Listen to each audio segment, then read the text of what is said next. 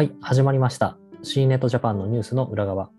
この番組では C ネットジャパンに掲載された記事の中から1本ピックアップして、えーその記事を手掛けた記者に取材の裏話などを聞いていきます。本日は編集長の藤井と編集部の藤代の2人でお届けします。えーでは簡単にまず自己紹介をお願いできますでしょうか。はい、えーモビリティや、えーウェブサービス、金融などを担当してます藤代です。よろしくお願いします。はい、お願いします。今回ですね、ピックアップする記事は、えー結構話題になった記事ですね。えーバルミューダ、河原の石のような小型スマホを11月26日に発売。えー価格ですね10、万4800円という記事になりますけれども、まずこちらどういう記事になるのか教えてください。はい。扇風機やトースターといった生活家電を提供するバルミューダが IT 機器やサービスを提供する新ブランドバルミューダテクノロジーズというブランドの第一弾としてスマートフォンバルミューダフォンを発表したという記事になっています。通常のスマートフォンよりもやや横に広いサイズとなっていて手触りと、えメモ、計算機などのバルミューダフォン専用のアプリを搭載していることが特徴になっています。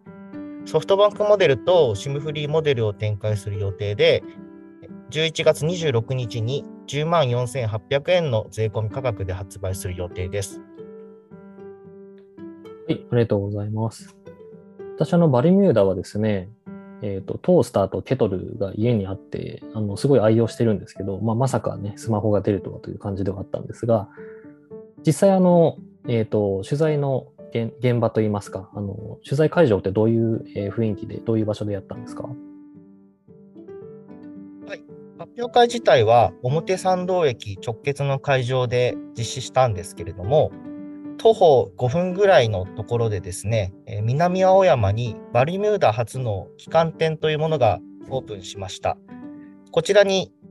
えー参加しやすいようなところで発表会実施いただいたのかなと思います。メディアの数とかいかがでしたか？そうですね。実際に発表会が13時半からスタートで、えー13時から受付開始。私は13時過ぎには着いたんですけれども、もうその時点で26番目で、実際におそらく5、60人もしかしたら100人弱ぐらいまでいたのかなと思います。キー局などのテレビ局とかも結構参加してましたね。さすが、緊急事態宣言明けたとえ、かなりの注目度の、えーそうですね、高さかなと思うんですけど、実際にその会見で、まあ、社長がいろんな、こう、ある種パワーワードのような発言もされてましたけれども、一番こう、藤代さんの中で印象に残っていた社長の発言って何でしたか？はい、私の中で一番印象に残っていたのは iPhone と Android、まあ、いろいろ種類はあるけれども自分にはほとんど同じに見えると。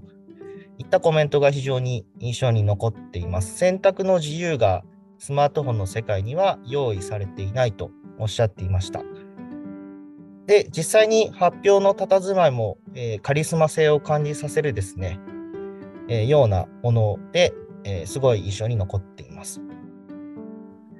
確かに本当にスマホってなかなかもう違いが見られないみたいなところであの面白みもなかったんですけど久々にこういったねあのデザイン重視みたいなあの結構尖った端末が出てきたなと思うんですけど実際にこう藤代さんはタッチトライもされたと思うんですがサイズ感とかいろんな、まあ、手触りとかいかがでしたか？そうですね。今回あの4.9インチというところに非常にこだわって、0.1刻み、0.1インチ刻みで様々なデザインを制作して、えー実際のものに取り掛かったらしいんですけれども、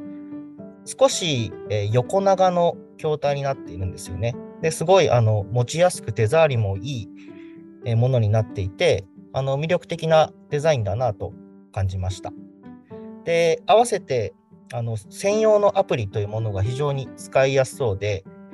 こちらを、えー使う目的で購入される方ももしかしたら何人かいらっしゃるのかなという感じを抱きました。実際にこう手手触り結構ザラザラ感というかあのそういうところも記事を読むと載ってるんですけどそのあたりとかどうですか？まあ、おそらく個人的な感想にはなってくるかとは思うんですけれども、私は非常に持ちやすい、えー手触りでしたね、えー十数年ぶりに社長がデザイナーと復帰して線を描いたらしいんですけれども、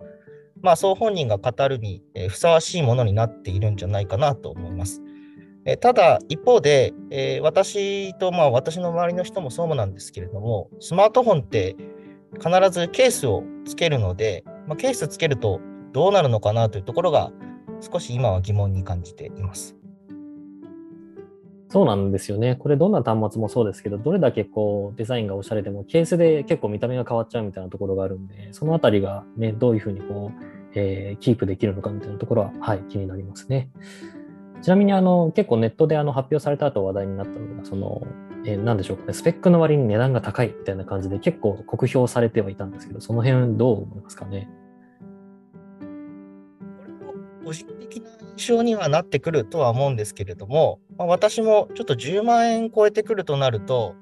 なかなか手が出しづらいなという印象はあります。ただ、